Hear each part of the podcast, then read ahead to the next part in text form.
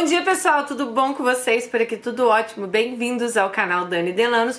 Bem-vindos mais uma história aqui no nosso mundo gringo. Se você já está nesse canal, não se esqueça de clicar aqui embaixo no link da playlist. Lá você assiste todos os vídeos do mundo gringo sem interrupção. E também, se você não está inscrito, se inscreva porque a gente tem vídeo aqui quase todo dia para vocês. Vamos lá, a história de hoje. Oi, Dani, tudo bom? Espero que sim. Começarei me apresentando. Não teria melhor nome para você me chamar do que Chapeleiro Maluco. Tenho 27 anos atualmente fazendo uma graduação em Direito e nesse seu mundo cheio de Alices chegou a hora de ter um chapeleiro, por causa da história de Alice no País das Maravilhas. Então vocês já viram que é a história de um homem, né? Vamos lá então. Minha infância não foi das melhores. Além de mim, tenho mais três irmãos duas meninas e dois meninos. Minha mãe se casou cedo, afinal isso antigamente era muito comum. A família da minha mãe é do meu, e do meu pai eram extremamente pobres. Ambos moravam no interior brabo de Minas Gerais. Aquelas típicas famílias de interior que dependiam da caridade do dono da fazenda. Funcionava mais ou menos assim. O patrão separava um cubículo minúsculo para você morar e você trabalhava dia e noite na fazenda para pagar esse grande favor que ele supostamente estaria fazendo para você. Bom, vocês devem conhecer como funciona isso, né? Só se comia aquilo que plantava. Carne era artigo de luxo. Só se comia quando acontecia um grande evento, carne, tipo batizado, casamento. Bom, foi nesse contexto que minha mãe cresceu.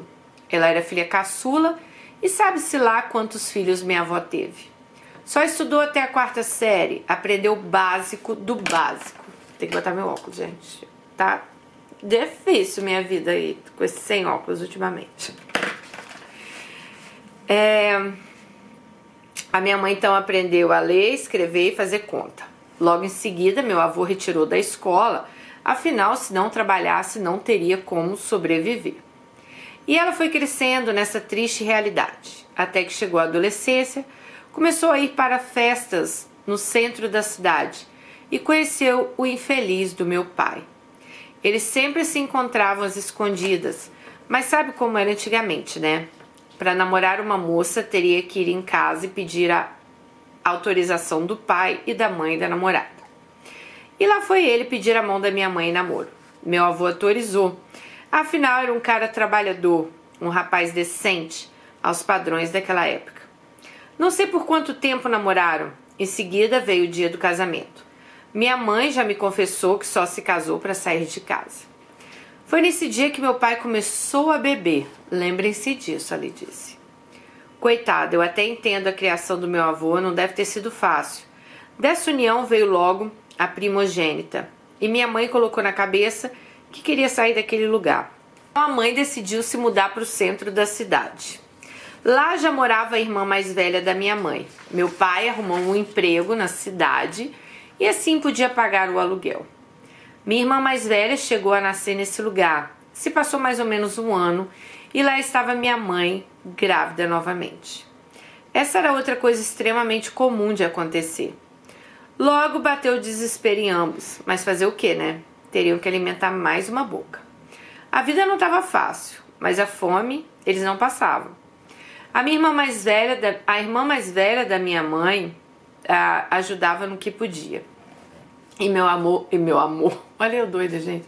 E meu avô também sempre ia visitá-los. Lembra que meu pai não bebia até o casamento? Então, nesse ponto, ele já estava bebendo todos os finais de semana. Mas minha mãe não estava nada feliz naquele lugar. Ela queria realmente ir para uma cidade grande, que no caso era Belo Horizonte. Meu pai de um jeito e ambos vieram na cara e na coragem. Minha mãe tinha outra irmã morando em Belo Horizonte. Ficaram hospedados na casa dessa tia por algum tempo e assim que meu pai arrumou um emprego, saíram de lá e alugaram uma casa perto do novo serviço. Minha mãe estava completamente sozinha dessa vez. Em relação a familiares, né? Minha mãe não era a mulher mais feliz do mundo afinal ela se casou somente para sair de casa. O tempo se passou e não sei dizer precisamente quanto tempo, se mudaram por algumas vezes, iam levando a vida, até que um belo dia lá estava minha mãe grávida novamente, dessa vez da minha outra irmã. A vida já não estava fácil e mais uma criança. Imagina o desespero. Nesse ponto, ambos já passavam fome. O desespero da minha mãe era tamanho que ela ia visitar minhas tias, mas ela fazia isso porque não tinha nada o que comer dentro de casa. E isso era só um pretexto para alimentar os filhos. Você deve estar se perguntando, ué, mas o seu pai não trabalhava? Então, o infeliz já tinha se transformado num alcoólatra. Ele gastava o salário todo com bebida. As poucas vezes que ele dava dinheiro para minha mãe, era mais ou menos assim. Ele dava 10 reais para ela fazer compra. Ela ia no mercado e comprava o máximo de coisas que ela conseguia. 10 reais, gente. 10 reais. Nem, nem consigo pensar o que, que sua mãe comprava com 10 reais. Ela ia no mercado, comprava o máximo de coisas que conseguia a granel. Detalhe, ele pedia o troco.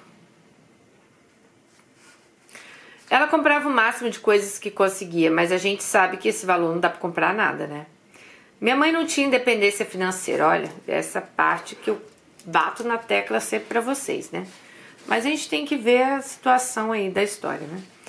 Não saía de casa com medo dos filhos morrerem de fome. Mas aí eu penso assim, os filhos já estavam quase morrendo de fome com ela com esse embuste, né? Eu sei, gente, eu sei que ela veio lá do interior, tal, tal, tal. É a mãe dele, a gente tá falando da mãe dele, que é outro tempo. Mas, cara, pensa. Às vezes você aí hoje tá pensando, eu não saio de casa porque meus filhos estão passando fome. Mas você tem uma vida legal? Porque tem mulher que me liga, que me liga, que manda mensagem, fala, Dani, nossa, eu não saio de casa porque. Sim, seu marido. Não, tá desempregado, vive de bico, a gente. Então é melhor você sair de casa, passar fome, tá no embuste por quê? Tá passando fome e ainda tá passando sofrimento, né? Bom, passou-se mais um tempo, lá estava minha mãe grávida novamente. Mas dessa vez ela não pôde gerar essa vida. Ela conta que uma vez ela estava lavando roupa para terceiros para ganhar uma grana, tipo lavadeira, né? Em algum rio ela acabou escorregando numa pedra e ela acabou tendo um aborto por causa desse tombo. Ela estava com cinco meses e era um menino, gente. Ali minha mãe já tinha decidido, ela não queria de forma alguma outro filho. A vida estava extremamente difícil. Imagina mais uma boca para alimentar. Pois é, doce engano. Ah, ela, ele disse que nesse ponto o pai dele já era alcoólatra. Bom, lá estava minha mãe grávida novamente. Dessa vez é, dessa pessoa que aqui te escreve, que é ele, então ele que seria o próximo filho. Ela nem teve resguardo, estava trabalhando loucamente para alimentar os filhos. Minha irmã mais velha acabou se tornando a mãe da gente. Imagina a responsabilidade de uma criança cuidar de outras crianças. Eu praticamente recém-nascido, mas se minha mãe não tivesse feito isso, todos nós teríamos morrido de fome.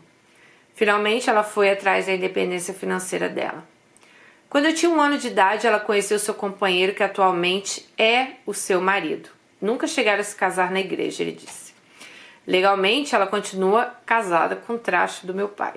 Ah, nesse ponto, o médico do hospital a aconselhou a não ter mais filhos. Ela concordou e fez, o, é, fez a ligadura de trompas. Minha mãe finalmente tomou coragem e se separou do meu pai. Motivo? O filho da puta era um alcoólatra, o pouco dinheiro que ganhava era todo gasto no boteco e não foi por falta de aviso ou tentativas da minha mãe em relação a ele. E uma vez cansada disso tudo, é, ele chegou uma vez em casa alcoolizado e, intim, e minha mãe o intimou: ou você para de beber ou eu vou embora. Ele estava lá mais uma vez alcoolizado, ele fez a escolha dele e minha mãe finalmente foi embora. Gente, a gente avisa, né? Quantas vezes, ah, para, não faz isso, ó, vamos. Aí o dia a mulher cria coragem, o homem não acredita. Essa nova fase da minha mãe foi a tão sonhada independência financeira. Trouxe diversos problemas afetivos em relação aos filhos. Ela não era uma mãe presente, nem na escola, nem no nosso dia a dia. Mas coitada, ela trabalhava incansavelmente. Ela não ia em reunião da escola, ela não pegava nosso resultado no final do ano, coisas desse tipo. A forma que ela mostrava nos amar era trabalhando o dia todo, colocando comida em casa para a gente não morrer de fome. Ela nunca falava que amava a gente, não dava abraços, beijos. Mas Dani, sou o cara mais grato do mundo. É Deus no céu e a minha mãe na terra. Eu sou muito grato por todo o esforço que ela fez. Nos relacionamentos que eu tive, eu sempre fui cobrado a falar eu te amo. Mas devido a essa criação, eu simplesmente não consigo falar. Mas bora lá continuar minha história. Sim, ela juntou os panos de bunda e foi morar com esse homem. No começo, no que, o que ela conheceu, né? Deve ser o que ela tá até hoje, que ele fala ali. No começo era tudo mil maravilhas. Mudaram para uma nova casa. Ele aceitou a cuidar dos quatro filhos. Os dois iam trabalhar e minha irmã continuava sendo nossa mãe. Conseguiram juntar uma grana. Finalmente conseguiram a casa própria. Não era nenhuma casa luxuosa, era simples, não tinha nem porta no banheiro mas finalmente saíram do aluguel. Minha mãe, nessa nova casa, parou de trabalhar. Acredito que por influência do marido, do novo marido. Bom, esse novo bairro era bem pior. Fomos parar numa comunidade, uma favela. Aqui no bairro é super comum uma pessoa morrer de tiros, pauladas, pedradas. Fora o tráfico de drogas, em qualquer esquina é fácil comprar entorpecentes. E foi nesse contexto que eu cresci. Para você ter uma ideia, assim que eu saía da escola, usuários me paravam no meio da rua me pedindo uma folha de caderno para poder usar para enrolar um baseado. Era um inferno. E aí começou o inferno nessa casa nova. Lembro de ter assistido um vídeo seu, não me lembro qual, mas me lembro do contexto onde a pessoa dizia: meu pai fazia questão de jogar tudo na minha cara. E eu entendo perfeitamente isso. Aqui era a mesma coisa. Ele fazia de questão de jogar tudo na cara de todo mundo. Se você come essa comida, sou eu que compro. Se você tomar banho, é porque eu pago a luz e a água. Se você tem essa cama, é porque eu comprei. E tudo ele fazia questão de jogar na cara. Que é, no caso, acho eu, acho não, né? No caso, o padrasto dele, né? Bom, Nisso, meus dois irmãos já eram adolescentes e, claro, ele pegava bastante no pé dos dois, principalmente da minha irmã. Ela já não aguentava mais essa vida e deu logo o jeito de sair de casa. Me lembro exatamente desse dia. Eu chorava copiosamente de soluçar. E eu pensava, como assim a minha outra mãe, né, porque a irmã que cuidou deles, vai me abandonar? Afinal, foi ela quem cuidou de mim, né? Eu não entendia por quê, mas eu não podia fazer absolutamente nada. Não demorou muito, agora a atenção dele se voltou contra meu outro irmão. Mas aqui, sem dúvidas, foi pior. Deu até polícia, deu até polícia e briga, a briga foi feia. Me lembro da polícia aqui em casa. É... Depois de mais velho, eu fiquei sabendo da história. Minha mãe disse que o policial conversou com ela e viu que ele não era filho de sangue dele meu irmão não trabalha. Claro, ele era uma criança, né? E o policial aconselhou minha mãe a retirar meu irmão de dentro de casa. Lembro dela chorando, conversando com o tio. E esse tio quem assumiu a responsabilidade com meu irmão. E meu irmão foi para casa dele.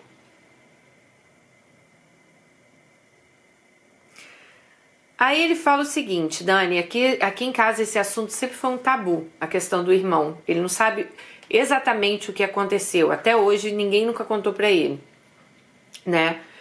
É, mas ele se lembra que uma vez a mãe tentou suicídio. Eu não sei se foi por meus irmãos terem saído de casa ou se foi uma chantagem emo emocional do atual parceiro dela. Eu só me lembro da minha irmã falando que a minha mãe tinha passado mal e teria que ir para o hospital. Ela me acalmou e fez com que qualquer irmão mais, que qualquer irmão mais velho teria feito. Lembro que fiquei tranquila e voltei a brincar. Só restou eu e minha outra irmã, e lá novamente tudo se repetindo. Ele fazia questão de fazer a vida da minha irmã um inferno. E com isso a história da minha mãe se repetiu com a minha irmã. Meninas, cuidados com esse ciclo, ele disse. Minha irmã arrumou um cara bem mais velho, se casou para sair de casa. Mas nada de casamento na igreja. Alugaram uma casa e foram morar juntos. Acredito que a minha irmã tinha 15 anos, literalmente uma criança. E desse casamento saíram dois filhos. Lembro que chorei quando ela saiu de casa, afinal era só eu e ela. Éramos bem unidos. Até de casa a gente fugiu juntos. Fizemos isso para sair de perto dele. Mas minha mãe achou a gente e levou a gente de volta. Bom, então lá estava eu, sozinho, com a minha mãe e o meu padrasto. Muitos podem se perguntar: ele o deve tratar igual filho, afinal tem convivência com você desde um ano de idade? Mas não era bem assim. Eu cresci vendo aquilo tudo. Todos me apreciar, todos mandavam eu chamar ele de pai, mas eu nunca fiz isso. Eu tinha temor a ele. Temor, ele fala que é diferente de respeito. Respeito é quando você, tipo, não fala com a pessoa porque você respeita.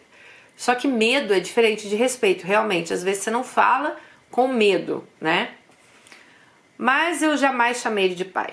E logo em seguida eu seria a próxima vítima. Eu tinha 14 anos quando eu saí de casa. A briga foi feia, um motivo banal, nem lembro direito. Mas só lembro dele falando para minha mãe, ou ele ou eu. Minha mãe chorou, não disse nada. Juntei minhas roupas e saí de casa, sem rumo. Recebi uma ligação desesperada da minha irmã mais velha. Ela me perguntando onde eu estava. Revelei o local. Ela apareceu e me levou para morar com ela. Finalmente, aquele desgraçado conseguiu aquilo que sempre quis. Ele tirou todos os filhos de casa. Ele tinha os ciúmes doentio da minha mãe, até da nossa relação com ela. Minha irmã estava grávida e disse que eu poderia morar com ela. Me matriculou numa escola e lá estava eu morando com ela. Meu sobrinho nasceu e foi incrível. Eu era literalmente o pai dele. Passava o dia inteiro cuidando dele, dando banho, mamadeira, trocando fralda. Meu cunhado trabalhava de madrugada, portanto dormia o dia inteiro. Era o mínimo que eu poderia fazer por eles, e eu acabei parando de estudar na oitava série. Enquanto isso, na casa da minha mãe, ela arrumou novamente um emprego e com seu salário mínimo e sem a ajuda do traste, ela construiu uma puta casa de três andares. O terceiro andar é um terraço. Meninas, parece mentira, mas ela conseguiu. Ao longo de oito anos, ela juntou dinheiro para isso. Assim que eu concluí, assim que concluído, ela saiu do emprego e caiu numa terrível depressão. Ela tomava diversos remédios. Nessa época eu tinha 21 anos e acabei voltando a morar com ela. Fiquei desesperado quando fiquei sabendo disso e morria de medo dela fazer alguma coisa. Mas antes de eu vir, deixei bem claro que não queria o traste perto de mim. Minha mãe fica no primeiro andar e ele no segundo. É... Dani, a casa era minúscula e minha mãe transformou ela numa mansão, né? A gente que não tinha nem porta no banheiro, agora a gente tinha três banheiros. E sim, todos com porta. Voltando agora, nossa, que, que mulher, né? Voltando agora na minha adolescência, minha mãe sempre foi muito rígida na minha criação. E eu não podia fazer absolutamente nada. Olhando hoje, eu até entendo. O bairro era muito perigoso. Isso acarretou sérios problemas, tudo que ela não me deixou fazer, eu fiz dez vezes pior quando fui morar com a minha irmã. Claro, escondido, né? Comecei a beber. Aí ele diz: Olha aí o maldito ciclo do meu pai, né? Fumar cigarro, fumar maconha. Mas eu não curtia muito a onda da maconha, não. Então eu usava raramente. Mas continuei com a bebida, com o cigarro. Quando voltei para casa da minha mãe, ela descobriu meus vícios, mas já era tarde para ela intervir. Eu já era adulto. Aí ele disse: Mamães e papais, cuidados com o tipo de criação que vocês dão aos seus filhos, né? Como diz a Dani, tudo em excesso faz mal. Ah, eu também acho, gente, tudo em excesso faz mal.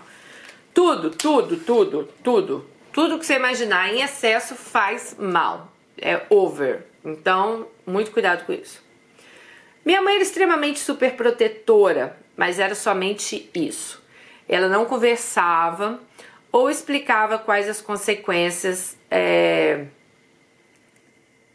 de seguir aquele estilo de vida. Ela só proibia sem explicação lógica. Funciona assim: você não pode fazer isso. Eu perguntava, por quê? E ela falava, porque eu sou sua mãe e eu sei o que é melhor para você.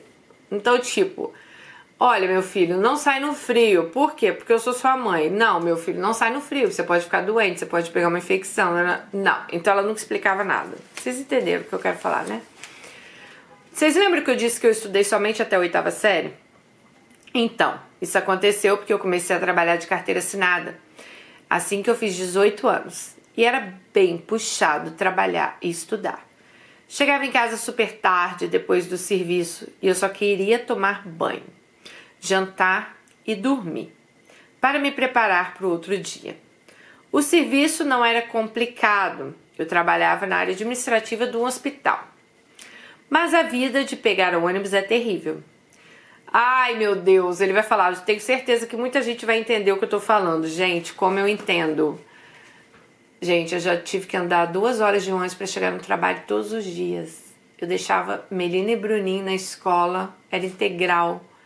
Pegava dois ônibus lotados, quase duas horas para chegar no trabalho.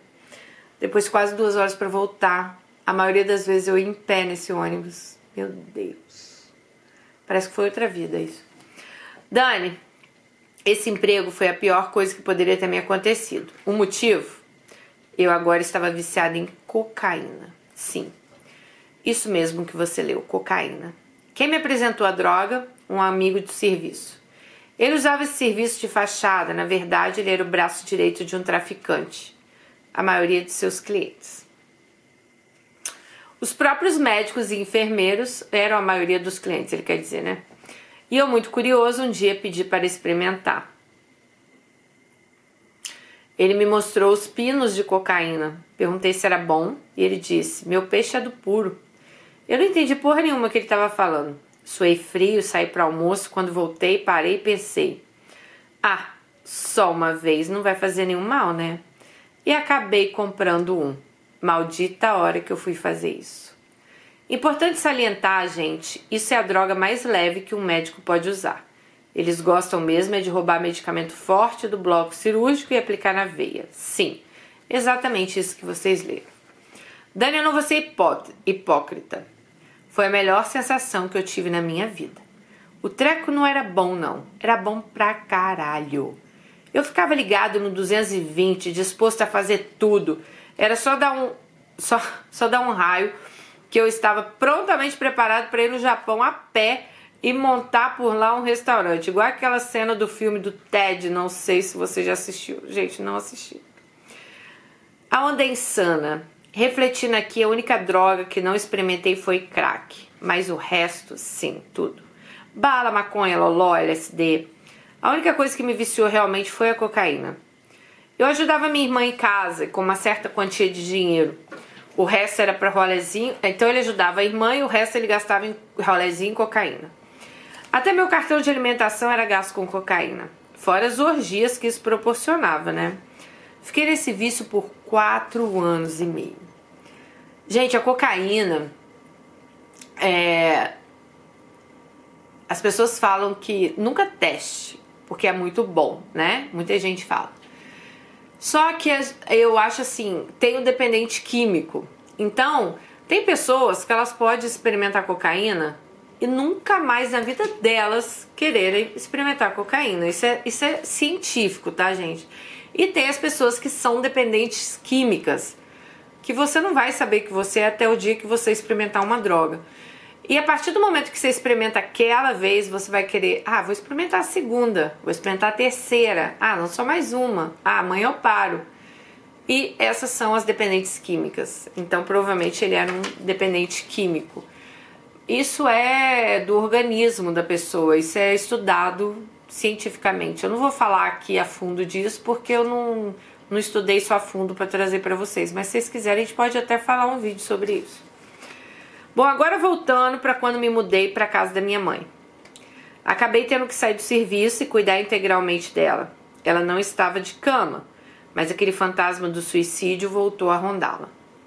Eu morria de medo dela fazer alguma coisa e eu vivia de olho nela.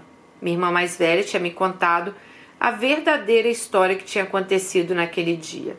E sim, eu ainda era um viciado no cigarro, bebida e cocaína. Às vezes eu arrumava um jeito de sair de casa para usar. Agora eu entendo aquele maldito quando disse meu peixe é puro. Significava que a droga dele era sem mistura. E as do meu bairro, não, era um padrão bem inferior. Aqui foi outro divisor de águas que aconteceu na minha vida. Em um rolê com os amigos do bairro, sempre aparecia um coroa. Ele tinha de 40 a 45 anos, mas tinha um comportamento de adolescente. Ele sempre falava que estava vivendo que não aproveitou na adolescência dele. E como ele era muito gente boa, acabou sendo adotado pela turma. Eu não vou usar desculpa que eu estava bêbado por isso e deixei acontecer. Eu tinha bebido sim, mas eu estava em plena faculdade mental. Lembro que o, o grupo foi para uma famosa praça no bairro, estávamos cheios de bebida, cada um levava alguma coisa, e ao lado dessa praça tinha uma quadra de futebol com arquibancadas. E era nesse lugar ermo que íamos beber. Afinal, a praça era usada para passeio de família dos moradores do bairro e era perto da casa e qualquer coisa que acontecesse poderia voltar rapidamente para lá. Lá começamos a beber e a falar putaria. Os caras mais ligeiros já deram ideia e levaram as meninas para casa. Eu não tinha opção, afinal minha mãe estava em casa e jamais deixaria eu levar alguém para lá. Ficou eu e o coroa e mais dois caras. Ficamos lá batendo papo. Não sei por que os dois caras foram embora, ficou só eu e o coroa. Conversamos, né, daqui, dali. Aí eles começaram a conversar e o coroa foi entrando numa coisa mais íntima. Perguntou do que, que ele achava. Eu vou falar numa palavra parecida: croquete, né, que as meninas faziam nele. Ele falou que achava excelente. E daí o coroa disse pra ele: Porque eu nunca fiz um em você. Vocês entenderam, né, gente? Dani sentiu o mesmo frio na barriga que eu senti antes de comprar o tal da cocaína a primeira vez. Eu não sabia nem o que responder. Bom, ele vai contar um pouco da experiência dele. Até então, ele só tinha ficado com mulheres, tá? Bom, tire as crianças da sala. Até então, só tive experiências heterossexuais. Já tinha sim participado de orgias, mas meu precioso nunca tinha tocado em outro homem a não ser quando estávamos, né, cada um lá com a mulher. Mas dessa forma que ele me fez a proposta, ele foi chegando cada vez mais perto, pegou no meu precioso e eu lá parado sem reação. Olhei para o lado, para o outro, não vi ninguém por perto e pensei: por que não? Não estou fazendo nada mesmo. Coloquei meu precioso para fora, né? E o croquete lá do coroa foi excelente. Voltei a beber novamente como se nada tivesse acontecido. Voltei para casa trocando as pernas. Assim que entrei no quarto, só via tristeza nos olhos da minha mãe. A única coisa que ela me disse foi: Você passou a vida toda dizendo que não seria igual a ele. E aí está você. Você está feliz com seu caminho? A mãe perguntou para ele. No caso, Dani, que ela estava falando do meu pai. Dani, aquelas palavras curaram minha cachaça num piscar de olhos. Eu não tive coragem de responder nada. Eu fui diretamente tomar um banho, entrei, tranquei a porta do meu quarto e passei a noite inteira pensando. Eu pensava em cada palavra que a minha mãe disse.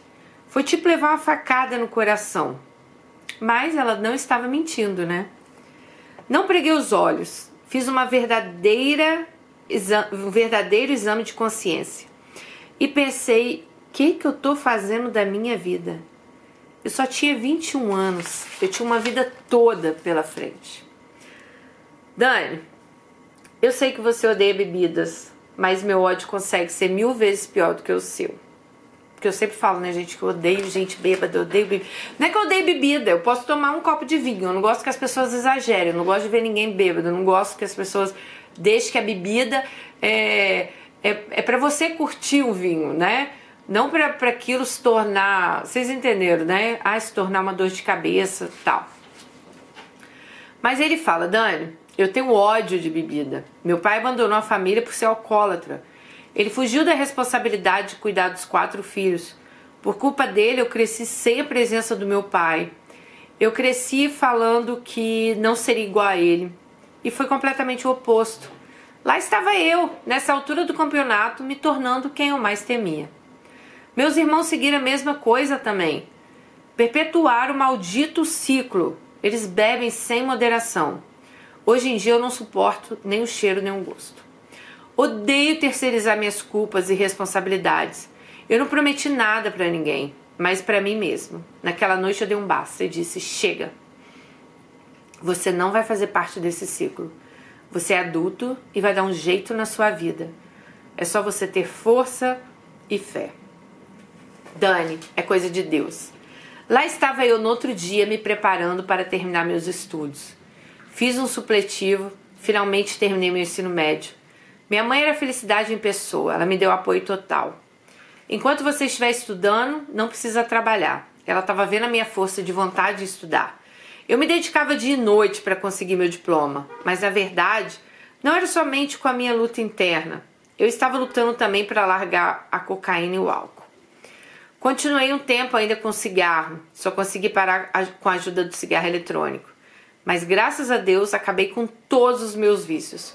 O único vício que eu tenho hoje é tomar café, igual doido. É importante salientar que nenhum dos meus irmãos concluíram o ensino médio. Então ela via que eu realmente estava levando a sério. Sem querer, querendo, assim que eu concluí o ensino médio, lá estava eu fazendo a prova do Enem. Mas para ser bem sincero, eu achei que isso não ia dar em nada. Eu nunca tinha feito e todos que tinham conhecimento de terem feito não tinham obtido sucesso. Mas fui lá com a cara e com a coragem. O tempo passou, o resultado saiu. Minha mãe comentou que os resultados já tinham saído, perguntei se ela tinha visto. Ela disse que não. Loguei no site para ver minha nota. Minha pior nota foi em matemática, 445, redação, 700. Tinha uma boa probabilidade de entrar na faculdade. Não era a melhor nota de corte do mundo, mas foi com ela que eu pude entrar numa faculdade particular com a ajuda do FIES.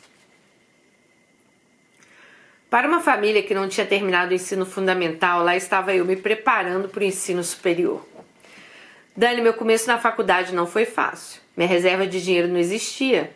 Fiquei muito tempo em casa dedicando aos estudos. Até fiz bicos formatando computadores, mas eu não podia cobrar muito caro e nem era sempre que aparecia. Deu por um tempo para pagar a passagem de ônibus. Meu trajeto era o seguinte: eu pegava um ônibus no bairro que me levava para a estação, da estação eu pegava outro ônibus que me levava para um, uma outra estação, né? Então ele tinha que gastar dinheiro com passagem, né, gente?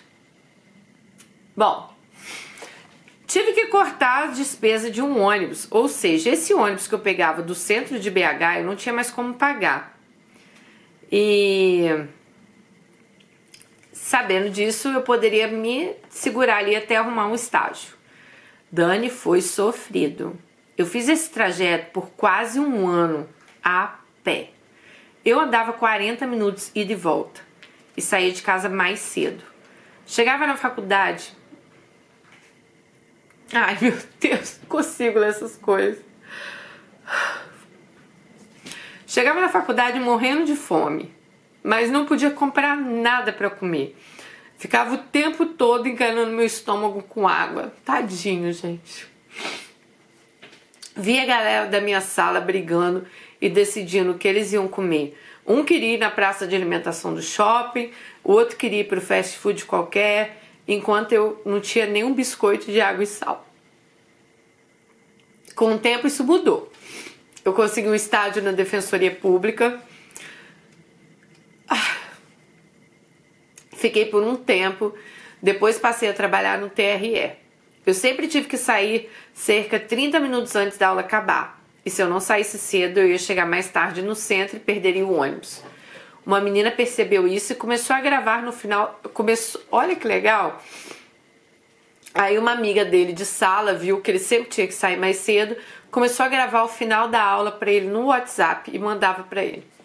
Foi assim que conheci minha Alice. ele tem uma Alice. Afinal, todo chapeleiro que se preze tem que ter sua Alice.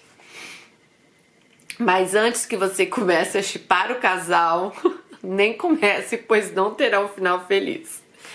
Na faculdade comecei a namorar. O relacionamento durou três anos e acabou devido àquele acontecimento. Lembra que eu disse do divisor de águas? Pois é. Ele retornou para me assombrar. O relacionamento estava sério e decidimos nos abrir um com o outro. Ela me contou toda a história de vida e logo em seguida eu contei o máximo de coisas que eu lembrava. Não escondi nada. Mas eu decidi revelar tal acontecimento, da experiência lá com coroa, né? Ela me perguntou se eu tinha feito novamente, eu respondi que não, que foi só aquela vez. E ela perguntou: Você faria de novo? Respondi que só não tinha feito novamente porque não tive oportunidade. Era nítido a repulsa nos olhos dela e eu só pensei: nossa, estraguei tudo. Eu até tentei conversar com ela, mas pouco tempo depois ela já tinha me bloqueado nas redes sociais. Nosso relacionamento já era muito complicado, sabe? A classe social dela era completamente diferente da minha. Ela era uma patricinha e eu um favelado. Ela é progressista e eu conservador. Mas era exatamente por isso que a gente dava certo. Tanto o pai quanto a mãe dela não faziam questão nenhuma do nosso relacionamento. Mas a gente não se importava com nada disso. Vivemos intensamente a relação. Foi bom enquanto durou. Mas eu ter dito aquilo não significava que eu iria trair ela, né? Eu só me abri com ela. É...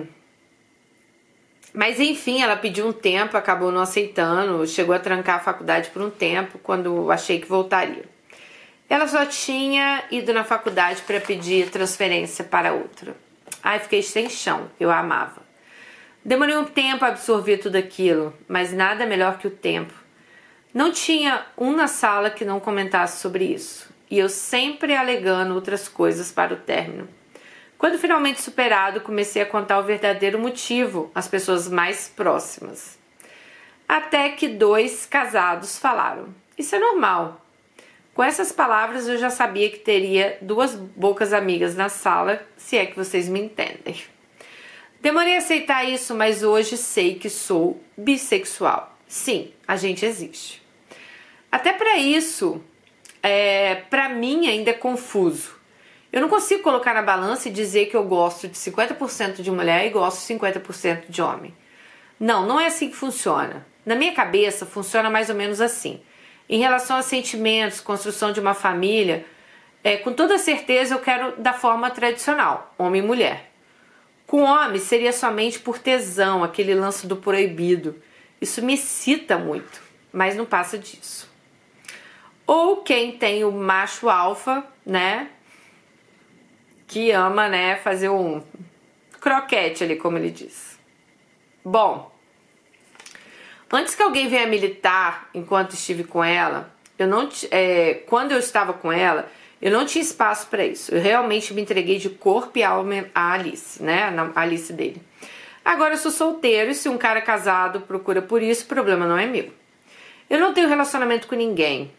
É... Eu acho que, o, que quem é casado que deve ser fiel. Eu sou a parceira, né? Bom, Dani, tudo isso atrapalhou muito futuras relações amorosas. Sempre quando estou num relacionamento e vejo que tá ficando sério, eu dou um jeito de sair fora. Eu tenho receio de passar tudo que eu passei novamente. Só eu sei o tanto que eu sofri.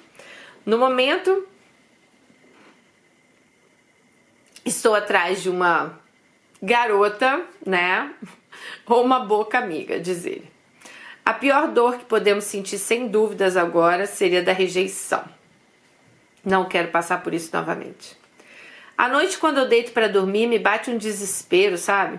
A maioria dos meus amigos são casados, com filhos. Eu me sinto velho, parece loucura, né? Mas é o que eu me sinto. E eu pergunto a Deus: quando vai ser minha vez de ter minha família? Dani, se tem uma coisa que eu nasci para ser, com, to, com toda a certeza do mundo, é ser pai. Mas não é qualquer pai. Eu vou ser o melhor pai do mundo. Nas minhas orações, sempre peço a Deus por uma parceira e filhos. Sempre questiono por que tinha que ser assim. Sempre falo com Deus: Senhor, se for para ficar nesse mundo e não ter minha própria família, nem quero ficar. Já me questionei muito por que eu nasci assim e não aquele meu irmão que minha e não aquele meu irmão que a minha mãe perdeu. É... Eu tenho planos para o futuro. Pretendo terminar minha graduação, fazer a prova da ordem e ganhar muito dinheiro. ter minha independência financeira, isso é muito importante tanto para homens quanto para mulheres. Mas não pretendo ficar no Brasil, não. Não sei. Desde novo eu tenho um feeling que eu vou morar nos Estados Unidos. Mas sei que não será nada fácil, meu diploma não vai valer por aí, mas eu quero fazer. Bom, eu vou me despedindo por aqui. Que você seja muito feliz e obrigado pelo seu trabalho no YouTube. Vou finalizar essa história longa com uma frase que eu gosto muito. Nada pode destruir o ferro, mas sua própria ferrugem pode. Da mesma forma, nada pode destruir você, a não ser seus próprios pensamentos. Ai, gente. Ele me mandou algumas fotos, tá? É, claro que eu não vou mostrar aqui. Eu amei a sua história, nosso chapeleiro. Amei. Eu acho que ele deu assim uma aula aqui de como que você pode chegar ao fundo do poço e você você querendo. Essa frase no final aqui dele foi perfeita, sabe? Porque eu acho que ninguém destrói mais você do que seus próprios pensamentos. Se você chega, olha para você e fala: "Eu vou mudar minha vida, eu vou fazer isso, eu vou fazer aquilo", e você faz, sabe? Mas ao mesmo tempo que você pode se colocar lá no alto, você pode se destruir. É... Eu acho que a questão das drogas, você foi muito forte, você conseguiu sair sozinho, né? Você conseguiu olhar para sua mãe e ter a força de falar não, não é isso que eu quero para minha vida. Porque realmente, imagina, onde você ia estar hoje? É, me deu muita pena de você na parte da faculdade, porque eu sei que é, é exatamente assim. A Melina, é, ela estuda numa faculdade também de medicina e às vezes ela me conta cada caso, sabe? Essas faculdades são muito caras, né, gente? É, tem faculdade de 10 mil reais por mês. Então as pessoas acabam tendo um poder aquisitivo maior que estudam com ela. E era assim, gente, era filha de fazendeiro que o avião vinha buscar, era era gente que todo dia, tipo, ai mãe, o pessoal sai da faculdade vai almoçar no Outback, sabe? Então, assim, realmente são realidades. Claro, hoje eu tô aqui, eu trabalho, mas a minha filha ela não foi criada assim com, com essa ostentação, digamos assim, né? Então, é, tem muito isso dentro das faculdades, realmente. Eu, eu acho que você fez direito, pelo, por tudo que você fala aqui, eu acho que é direito que você fez, né? E a questão do, da sua bissexualidade é engraçado que a gente teve uma história, não sei se já foi ao canal ou vai ao canal essa semana, de uma menina que me questionou se ela é bissexual ou não, sabe? Porque ela sentia alguns feelings assim pela amiga dela mas ela não sabia, né? Ela não... Bom, vocês vão ver a história. E o que eu falei para ela, eu não sei, assim, eu não gosto de falar do que eu nunca senti. Já falei isso para vocês. Mas eu acho que você explicou muito bem aqui, né? É... Mas o que eu falei para ela no vídeo foi que eu acho, eu acho, né, gente, ó, talvez eu não tenha esse poder da fala aí, porque como eu digo para vocês, como eu nunca senti isso, eu não sei, mas eu penso assim, tem aquela coisa da, vamos lá, da putaria, ai, nossa, fui lá, fiquei com uma mulher, sei lá, tá numa festa, né? Não sei, aconteceu, fiquei com ela, beijei, gostei e tal. Mas não é algo talvez que você queira ter um relacionamento com essa mulher, né? A menina, eu tô falando no caso. E você, no caso de um homem aí, é, você fala que você quer ter sua família, mas você quer ter uma família tradicional, homem, mulher, filhos, tal. Cara, deve dar uma. eu não vou falar muito sobre isso porque eu, eu não me sinto nem capaz de falar disso. Mas deve dar uma loucura muito grande na cabeça, né? Porque ao mesmo tempo que você quer lá a sua família tradicional, você também sente atração por, né, de estar com outro cara. Pode ser que seja talvez uma coisa mais uma fantasia sexual, não sei. Ou pode ser realmente, né? Ah, eu gosto mesmo, eu quero estar com outros caras. Mas eu não vou entrar nesse mérito, porque eu acho que a sua história é uma história de superação. Eu acho que você falou muito bem a parte do ciclo.